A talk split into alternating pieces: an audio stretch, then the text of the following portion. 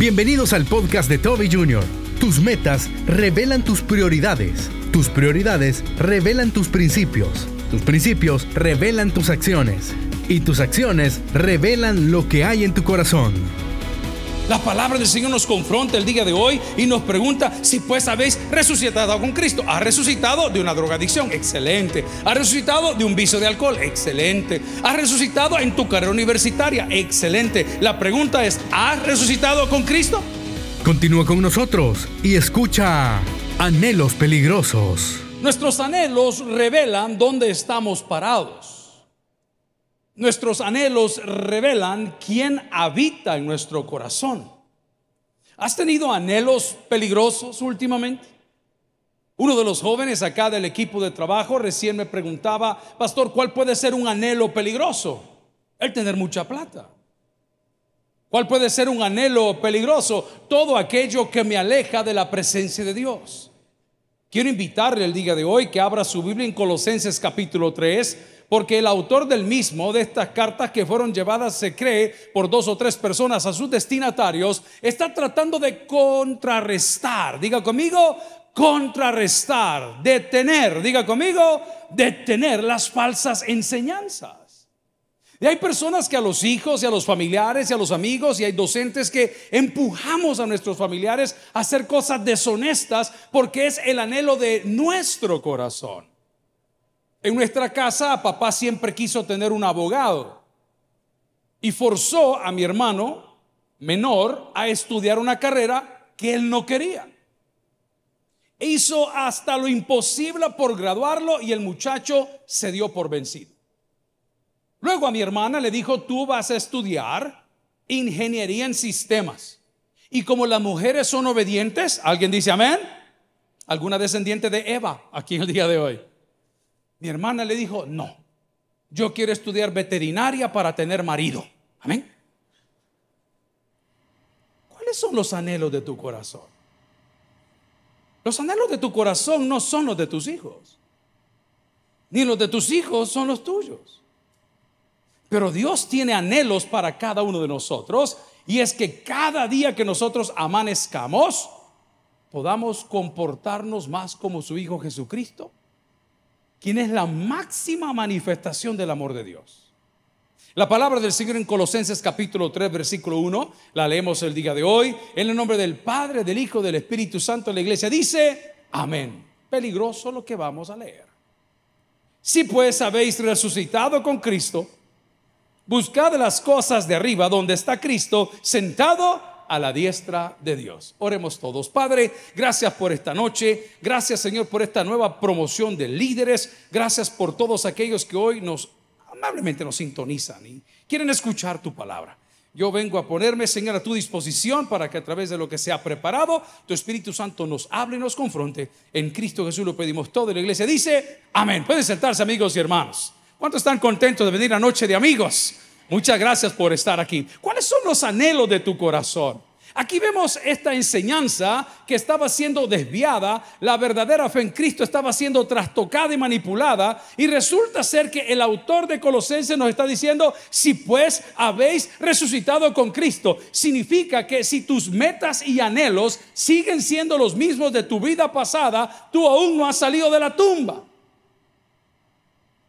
Tú aún estás en ese lugar de muerte. Tú estás como el amigo de Jesús que iba a ser visitado por Jesús, que iba a dar una orden Jesús en nombre de Dios. Y le iba a decir, Lázaro, a ti te digo sal fuera. Pero si tus prioridades siguen siendo las mismas, si estás trabajando hoy para comprarte un Rolls Royce, si estás trabajando hoy para darte el vuelo de tu vida, ir a conocer un país que tal vez habías soñado con conocer, si estás trabajando el día de hoy para acumular riqueza y no haces el trabajo para la gloria de Dios, probablemente te es necesario nacer de nuevo. ¿Es pecado trabajar? No. ¿Es pecado cumplir mis metas? No. ¿Es pecado tener la bendición de la prosperidad? De ninguna manera. Lo que es pecado es que hagamos de nuestras metas un Dios ajeno que nos aleja del verdadero Dios. Y te pregunto el día de hoy, ¿cuáles son tus metas para el año 2023? Ah, pastor, yo siempre me quise ir para Estados Unidos, que no estás viendo que hay balacera cada 12 horas allá. Acaba de armarse otra en Nueva York. ¿Sabes que el problema de las drogas está tan complicado allá?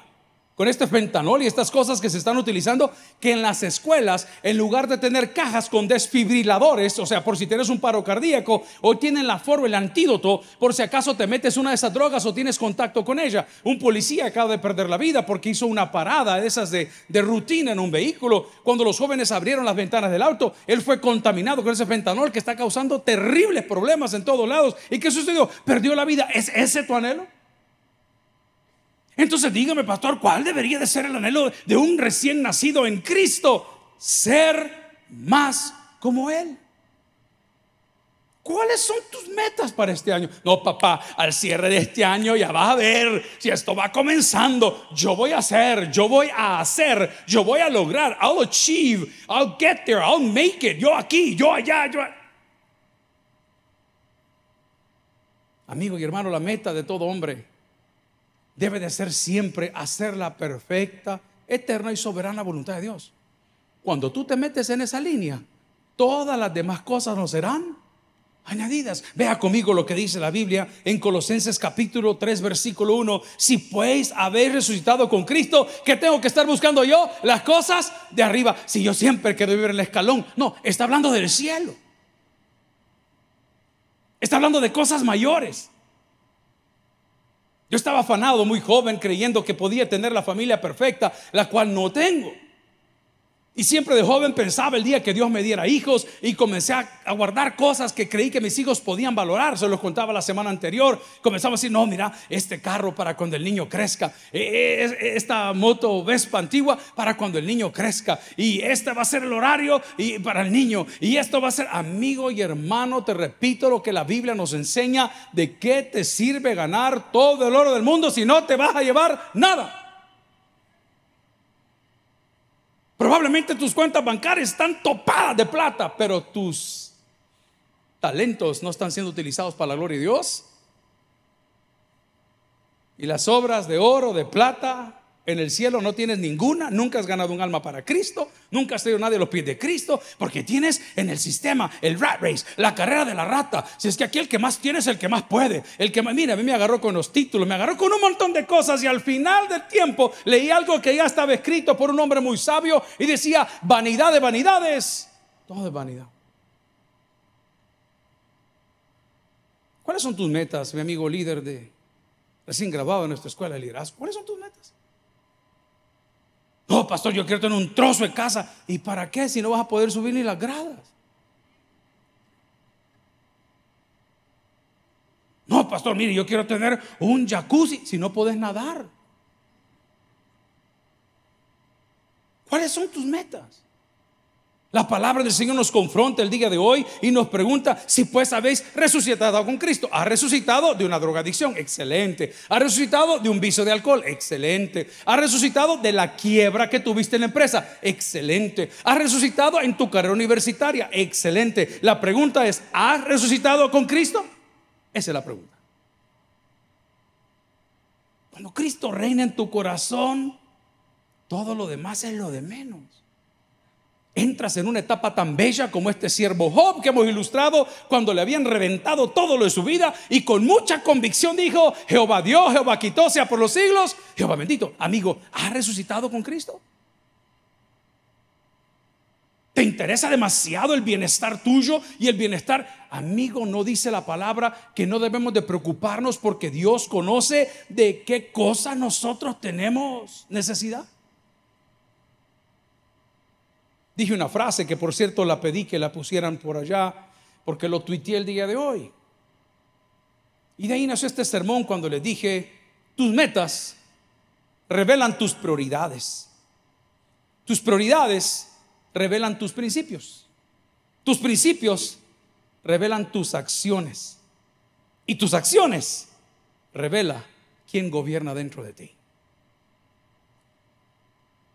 ¿Cuáles son tus metas? En segundo lugar, te pregunto, ¿cuáles son tus prioridades? Te levantas todos los días diciendo, hoy vamos a bendecir la vida a alguien, hoy le vamos a resolver la vida a alguien, hoy le voy a ayudar a fulano que trabaja conmigo. El otro día me encontré con un colaborador por acá y le digo, mira, ¿y qué le pasó a tu lente? Imagínese que es tan inteligente que los limpió con Ciner. Y no solo arruinó los lentes, sino que los ojos se le pusieron azules. Amén. Qué terrible. Gran nube que le cayó.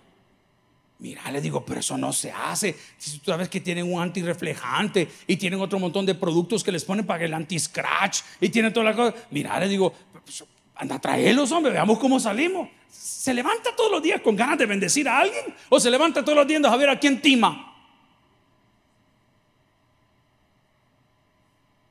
Tuve una conversación de esas bien fuertes con estas personas que trabajan en los bancos. Muchos de ellos no se ubican, están ahí para hacer una función. No, pero no son los dueños de la plata. Había un trámite que no se había complementado. Le digo, mire, fíjese que tengo un problema. No puedo complementar el trámite porque las firmas no las tengo. Sí, me dijo aquí, allá. Y de repente utilizó una palabra que me reventó cuando me dijo, es una lástima. ¿Es una lástima qué? Es una lástima que haya confiado. Usted no ha confiado en mí, yo confío en su banco. Usted es un instrumento, el banco. Usted a mí no me está dando nada. Y como no puedo complementar la firma, lo menos que puede hacer es devolverme lo que estoy tratando de hacer porque como no es suyo, o me lo va a decomisar. No, me dijo, hágame un favor. Le dije, no perdamos el tiempo, páseme su gerente. Yo soy la gerente, me dijo. Ah, vaya. Entonces tiene capacidad para resolver problemas. Porque esta operación no la vamos a hacer. No, pero es que mire, yo al final soy una empleada. Ahí me dijo, dígame con quién puedo hablar. Y hablamos amablemente con su superior. Ay, disculpe, me dijo, fíjese que no había leído el poder, la señora encargada, y no sé. Exacto, le digo, exacto. Y yo decía, Señor, crucifíquenla. Está bien. ¿Eres tú ese tipo de persona que cree que la empresa te pertenece cuando eres un simple empleado? ¿Eres de las personas que cuando ha estado 20 minutos en una fila haciendo una cosa de gobierno, un pasaporte, un DUI, le dice, mm, no se parece la firma, vuelva mañana. Te voy a dar una medida. Todo lo que el hombre sembrare, eso también segará. La misma fila que hizo ese cliente es la misma fila que vas a hacer por tus hijos en algún lugar. Y no lo digo para que usted se pueda ufanar, pero es la verdad. ¿Cuáles son tus metas? Yo quiero llegar temprano y por eso voy a atropellar a siete motociclistas. A mí no me importa, aquí me meto yo porque aquí mando yo. Amigo y hermano, dice la palabra del Señor en Mateo capítulo 6, versículo 33. Ponga atención, lo que revelan, lo que revelan, anhelos peligrosos. Y dice la palabra en Mateo 6, 33, más buscad, ¿cuánto dice? Diga conmigo, primeramente, diga conmigo, Ahí está la clave. Por eso no estás triunfando. Por eso no te están saliendo bien las cosas. El Señor te dice cómo, el know-how está en el libro, volvamos al libro. Y te está diciendo, si pues habéis resucitado con Cristo, si tus metas no son estas, entonces estás muerto. No tienes el sentir, no te interesa. Te pasas por encima quien quiera o te acuestas con quien quiera y crees que no pasa nada. Papaito, hay consecuencias.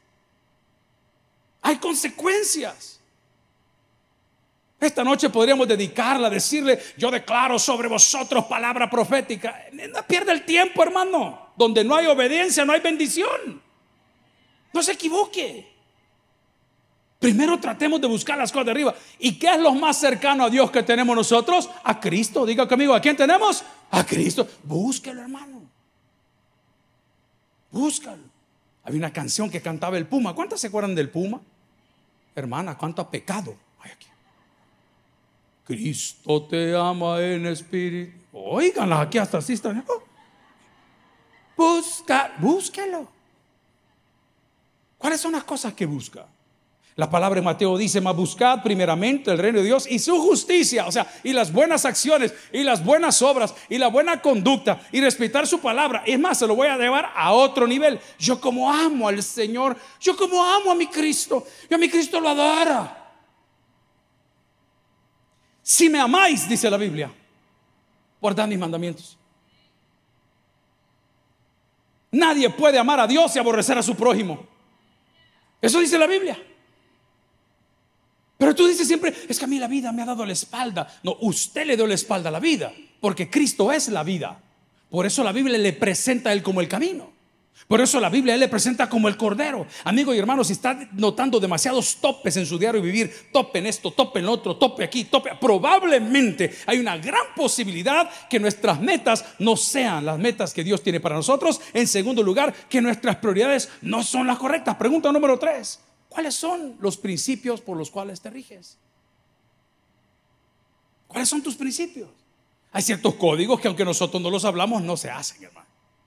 Pero si acaso tienes una duda, ¿qué debo de hacer? Estaba hablando con un pastor de la iglesia el día de ayer, esto de las 5 de la tarde, ya todo el mundo a teología, otros a sus clases universitarias, y me hacía una pregunta, pastor, no sé qué hacer con este caso. Tenemos este caso sobre la mesa, no sé qué hacer. Y le dije esto, hazme un favor, ¿qué hubiese pasado si ese incidente le sucede a tu hermana? Ah, no, me dijo, exacto, le dije. Esos son principios. Esos son principios. No se trata que porque aquel me hizo un bien y aquel me hizo un mal, yo voy a despotricar. No, no, no se trata de eso. Se trata que nosotros tenemos que haber resucitado con Cristo, como dice Colosenses, si es que en verdad Cristo reina en nuestros corazones. Pero el texto no termina ahí. La Biblia dice, si pues habéis resucitado con Cristo, buscad las cosas de arriba, donde está Cristo sentado a la diestra de Dios. Versículo 2, poned la mira en las cosas de dónde? De arriba y no de dónde? De la tierra. Me preguntaba otra persona el día de hoy, mire pastor, ¿cómo están sus hijos? Bien. Mire, me dijo, pero he notado que uno de sus hijos se retiró de la universidad o sigue en la universidad. No, le dije, se metió al seminario. Y me dijo, pero eso no es correcto. Bueno, depende de su escala de valores, le dije. Porque fíjese que mi pastor primero fue un hombre de negocios y luego pues estudió para ser pastor. En el caso de mi pastor David Rodríguez, él es pastor de carrera, otros pastores de la institución que son pastores de carrera. En el caso nuestro, digo, yo estoy apostándole que el hombre termine su carrera y cuando termine su carrera, pues entonces que puede la universidad. Depende de su escala de valores. Yo siempre se lo digo, yo prefiero un hijo que le tema a Dios a un bicho que habla alemán. Es mi pensamiento. Soy libre de tenerlo, usted tiene el suyo. Ay, no, yo quiero que la niña estudie fuera. Ah, va. ¿Cómo no? ¿Y a dónde la va a mandar? A África. Allá se la van a hartar. Si yo que tengo hijos dije, no, porque la escala de valores del cristiano, queridos, que es el mensaje central, no es la escala de valores del mundo. Tú no has venido esta noche para que Dios te dé una visa. Y si veniste esta noche a pedir que te dé una visa, pedirle perdón a Dios. Tú llegaste esta noche para alabar su nombre y decirle, Señor, enséñame a hacer las cosas de una mejor manera. Cuando hayas aprendido a hacer las cosas de mejor manera, entonces la visa te la van a dar sola. Ya vas a ver. Ya vas a ver. Eso dice el texto. Porque no es por obras para que nadie se lo ríe. Puedo preguntarte el día de hoy, según Filipenses 4:8, si lo quiere leer conmigo. Por lo demás, hermanos, hablamos de principio, ¿verdad? Todo lo verdadero, todo lo honesto, todo lo justo, todo lo puro, todo lo amable, todo lo que es de buen nombre, punto y coma, cambio de idea si hay virtud alguna, si algo digno de alabanza que dice la Biblia, en esto pensad. ¿Cuáles son sus principios? A mí me encanta cuando uno llega tal vez a comer a algún lugar, así de esos finos, pero de verdad sofisticados. Y la señora está con el papelito al lado y le dice, mire, tenemos de chicharrón con huevo. Y usted le dice, ¿y usted qué me recomienda? Mire, tiene que alguien aprobado las pupusas de pollo aquí, las pupusas de pollo ni uno de ustedes es salvo. Eso no es, es, justo. Qué ricas son, hermano. Un trozo me puso de pollo. Entonces usted llega y le pregunta a la señora, señora, este, ¿y usted qué me recomienda? Y dice la señora, que ya no se arte porque está bien corto. la señora es bien honesta, ¿me entiende lo que le dice? ¿Y qué me recomienda? Y dice la señora, debería de probar las pupusas de pollo, le van a encantar. ¿ah? Y como es una chica que trabaja en la pupusería y la pupusería del Taber le dijo, y si no le gusta, no me las pague. ¿Ah? ¿Qué tal? Es la garantía de fiel cumplimiento. Y usted dice, me encanta, déme lo que usted me recomienda.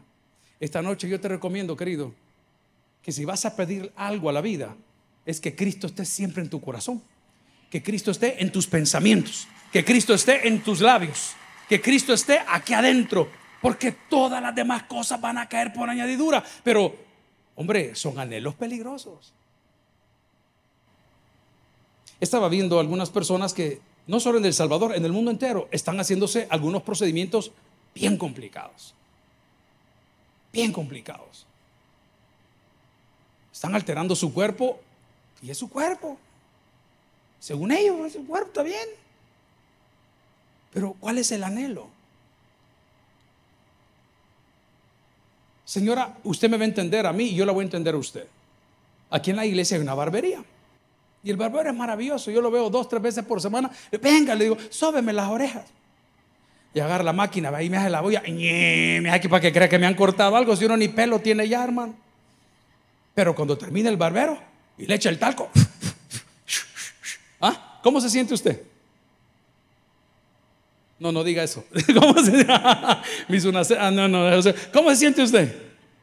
Ah, cuando sale con el nuevo tinte, que le sentaron ocho horas ahí y le sacaron un montón de pelos, así como que es pollo de la cabeza, y le echaron 70 bolas de uñas, ¿cómo se siente usted? Feliz. Si no sientes eso cuando abre su palabra, algo está pasando en tu vida. Si no sientes eso cuando llegan las alabanzas y esto se prende. ¿Cuántos estuvieron aquí el domingo que vino el Ministerio Cristiano Policial? Tremendo, hermano. Yo los quiero cambiar por estos que están apretados. Tremendo. Dice la palabra del Señor en Hebreos capítulo 12, versículo 2, porque viene la gran pregunta. Le hicimos el planteamiento del problema. ¿Y cuál fue el planteamiento del problema? Que tus anhelos revelan lo que hay en tu corazón.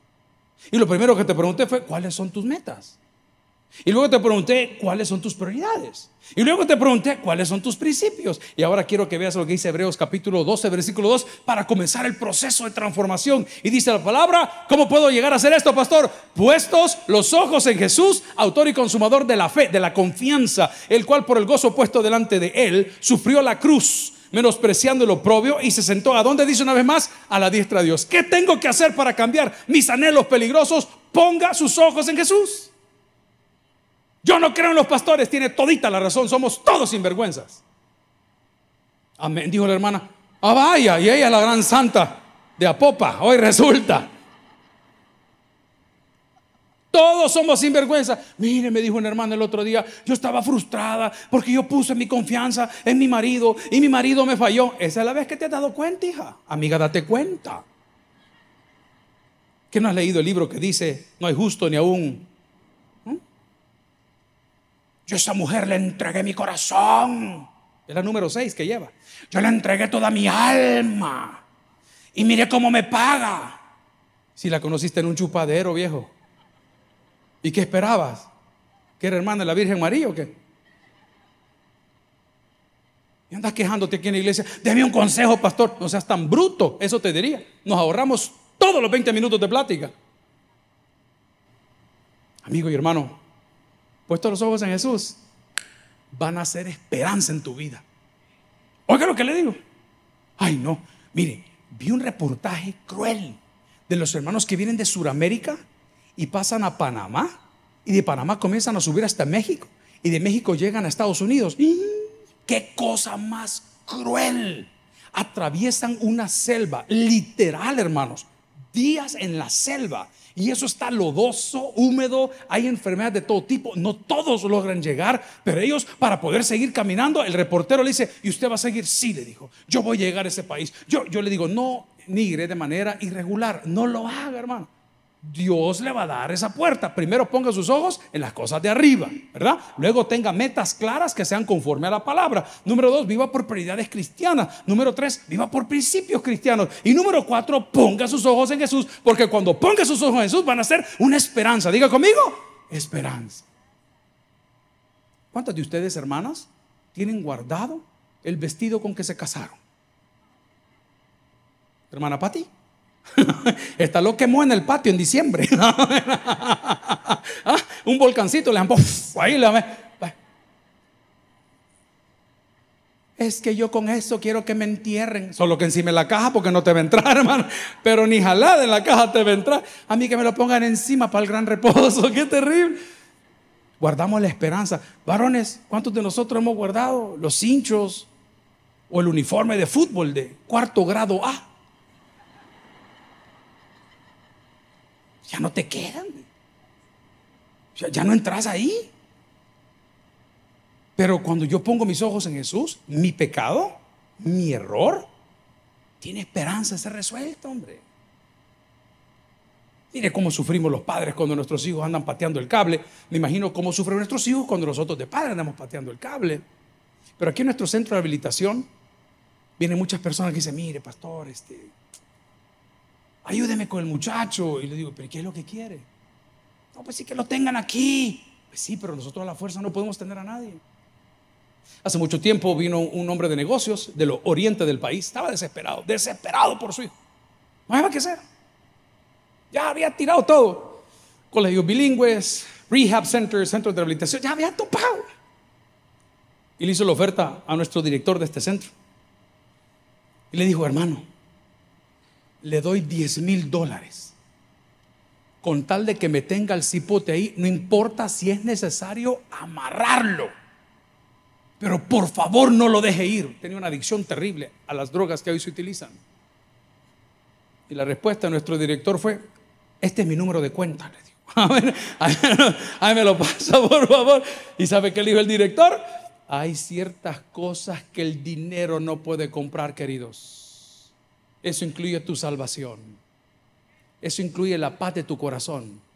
Eso incluye ese chip de esperanza, de saber que si estamos hoy con vida es porque para nosotros vendrán tiempos mejores. ¿Cómo? Puestos los ojos en Jesús. Si ese aplauso es para él, se lo da de corazón. Y dice la palabra, puestos los ojos en Jesús. Aquí hay dos afirmaciones importantes para todos los religiosos. Autor y consumador. Diga conmigo, autor y consumador. No hay otro hombre, no hay otro sacrificio, no hay más sacrificios que el que hizo Cristo, autor y consumador de la fe. No hay otro, no hay forma, deje de perder el tiempo. Coronel del, del color que no hay otro. La palabra me está diciendo la supremacía de Cristo sobre los profetas, sobre todas las cosas. Es muy teológico el texto y damos para rato.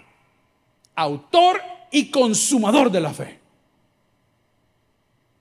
Ay, mire, pastor, yo compro lotería. ¿Y en qué número compra? En siete, porque es el número perfecto. Y hay gente que se la saca. Dicen que Dios las bendijo. No, amigo. Satanás comenzó a tocar tu mente y hacerte creer que puedes lograr cosas con los brujos, que puedes hacer lograr cosas con estas cosas y trabajos que te están haciendo. Pero si pones tus ojos en Jesús, ¿qué será lo primero que va a cambiar? Vas a tener esperanza. Número dos, se va a activar tu corazón. Cuando vienen los misioneros del extranjero, la mayoría, y visitan nuestra iglesia y van a los campos o a las iglesias filiales o campos blancos o misiones, y de repente ven, allá está el pastor en las hojas, allá por el lado del aeropuerto. Y ellos tienen un proyecto muy lindo de soltar tortuguitas. Y sueltan las tortugas para cuidar la fauna y, marina y todo el rollo. Y el otro día puse un video bien lindo donde están soltando torturitas y no faltó el tabernícola. Todas se las van a comer los tiburones porque esas tortugas son víctimas. Solo una de cada dos se sobrevive porque yo creo que su mamá lo negó chiquito. Siempre hay uno de ese calibre. Nunca tiene usted problema. Usted va a hacer una buena acción. Mira, es que la gente no cambia. La verdad que yo sí ese santo Dios, mátalo, Padre, que le caiga un rayo en seco a este lo primero que va a pasar es que, puesto tus ojos en Jesús, se va a activar la esperanza. De repente, vas a sentir cosas en el corazón que nunca había sentido. Nunca ha visto usted a los hombres fuertes así, ah, que aquí yo mando ahí el machón y todo. Así los chuchitos con qué andan. ¿Y cómo se llama tu chucho? Winnie Pooh. Ah, pero la casa que queda. El chucho solo le mueve y ya comienza el otro. Los dos hablan al mismo nivel. ¿Cómo sucede eso? Un corazón sensible. Un corazón sensible no con los problemas sociales necesariamente. Un corazón sensible para guardar silencio cuando Dios te está hablando. Eso es un corazón sensible. Sensible no es el que llora, si aquí lloran un montón. Sensible es el que se arrepiente. Sensible es el que cambia. Sensible es el que el día de mañana, sabedor que cometió una gran regada, va a volver a intentarlo mañana. Ese es un corazón sensible. No te equivoques. Ay, ella es bien sensible. No es sensible. Naca es, no es sensible. Llorona es. Porque sigue haciendo lo mismo. Ay, me equivoco. ¿Cómo que me equivoqué si ya sabías cómo es la cosa o no? La palabra del Señor, si me acompaña, por favor, en Hebreos capítulo 11, versículo 26. Nos dice por qué nuestro corazón será motivado y por qué podemos poner nuestros ojos en Jesús. Teniendo por mayores riquezas el vituperio de Cristo que los tesoros de los egipcios, porque tenía puesta la mirada, ¿dónde dice? en el galardón. Aquí está hablando de una persona que estaba pasando por un terrible proceso, que veía que aquí había de todo, pero él sus ojos estaban arriba. ¿Es pecado tener cosas? No. ¿Es pecado prosperar? De ninguna manera. Es pecado cuando te paras en otras personas para hacerlo. Eso es pecado. Es pecado cuando timas a la gente. Es pecado cuando apagas sensores. ¿No se han fijado ustedes cuántos carros incendiados en El Salvador? ¿Ese fenómeno de dónde viene? Bro? De las reparaciones chafa, de los talleres chafa, de los importadores chafa, de los vendedores chafa y de los compradores chafa. Y ponen en caos la ciudad porque hay un carro quemado por aquí, otro carro. ¿Y por, qué eso se ven esas cosas? Porque son malísimos mecánicos, porque están timando personas. ¿Cuántas veces ha llevado el otro día? Y en taller de renombre, tengo un amigo que tiene una camioneta bien bonita. A mí me encanta esa camioneta. Le digo, hey, fulano, le digo, qué linda está. Ay, ese pastor me dijo. Le llevé a revisión que porque tengo el contrato de servicio. Ajá, ¿y qué pasó? ¿Qué le ha tocado? Cambio de aceite, me dijo. Ay, ¿qué más? Pues la revisión de sus, creo que eran 30 mil kilómetros. Y usted sabe que tiene una, una lista de cosas que hacer. Y como este tipo es de esos vivos, porque ha tenido taller antes, ¿sabe qué hace? Al filtro de aceite y al filtro de aire y las cosas que normalmente le cambian, como el de gasolina, los marcó. Y llegó su camioneta y le cobraron 300 y pico pesos de revisión. Un cambio de aceite, ¿cuánto vale? Que aceite sintético. Y cuando saca la camioneta, le dice al, muchacho de la empresa, ajá, le dijo, no, está el servicio completo, un fulano tal. Eh, pase a caja para cancelar. Ya le saco la camioneta y le saca la camioneta. Abrime el capole abrió el capó, abrió la caja de filtro de aire, mirale, aquí está la marca, el cual yo le puse y aquí me lo estás cobrando.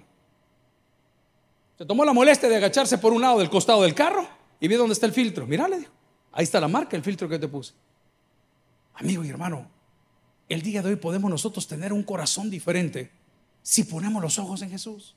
Finalmente puedo decirte que Filipenses capítulo 3 versículo 20 nos dice, más nuestra ciudadanía está en los cielos de donde también esperamos el Salvador, coma, ¿a quién dice? El Señor Jesucristo. ¿A dónde está su ciudadanía? Hay gente que se muere por tener papeles de Alemania. Si te pueden dar el pasaporte, pero la cara no se te va a quitar. Yo soy de la comunidad europea de Apopa. Anhelan, los anhelos, los anhelos. Ay, yo, yo me relaciono con los fulanos, yo me relaciono con los menganos, yo me relaciono con... Amigo y hermano, el día que te mueras no van a ir ni los fulanos ni los menganos. Te van a llevar a ese lugar y nos vamos a ver tú y yo en algún momento con ese Creador Dios Todopoderoso o para vida eterna o para condenación. Pero la palabra me está diciendo teniendo por mayores riquezas. La palabra me está diciendo ahora, nuestra ciudadanía está en el cielo. Entonces pregunto, ¿cuáles son los anhelos de tu corazón? ¿Deseas ser famoso? ¿Deseas ser millonario? Desea ser muy guapo, muy guapa. No, no está bien, si no hay problema. Pero pregunto, esos son anhelos peligrosos. Porque el deseo de una persona que ha nacido de nuevo, si me acompaña Colosenses capítulo 3, versículo 1, dice, si pues habéis resucitado con Cristo, buscad las cosas de arriba donde está Cristo sentado a la diestra de Dios. Poned la mirada en las cosas de arriba, no en las de la tierra, porque habéis muerto. Y vuestra vida está escondida con Cristo en Dios. Cuando Cristo, vuestra vida se manifieste, entonces vosotros también seréis manifestados con él en gloria. Versículo 5. Haced pues morir lo terrenal en vosotros. Aquí vamos. yo, yo lo digo y usted me dice presente. Amén.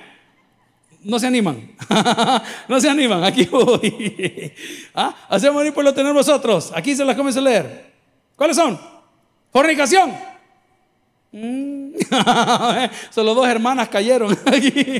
Impureza pasiones desordenadas, malos deseos, avaricia, que es idolatría. Aquí te recomienda por qué. Cosas por las cuales la ira de Dios viene sobre los hijos de desobediencia.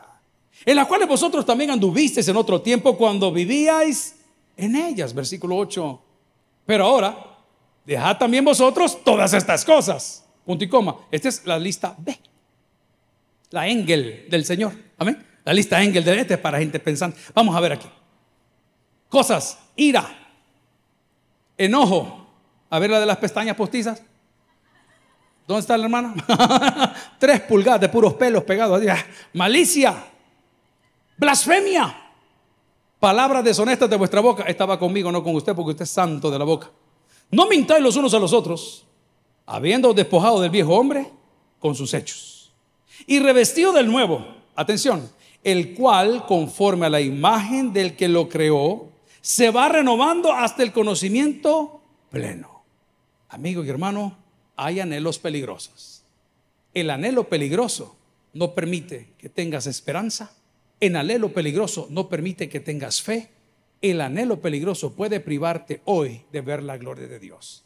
Termino diciendo, el que tiene oídos por el que oiga, Vamos a orar. Gloria al Señor. Si el mensaje ha impactado tu vida, puedes visitar www.tabernaculo.net y sigamos aprendiendo más de las enseñanzas del pastor Toby Jr. También puedes buscarlo en las redes sociales, en Instagram, Twitter y YouTube como Toby Jr. Taber y en Facebook como Toby Jr. No te pierdas nuestro siguiente podcast.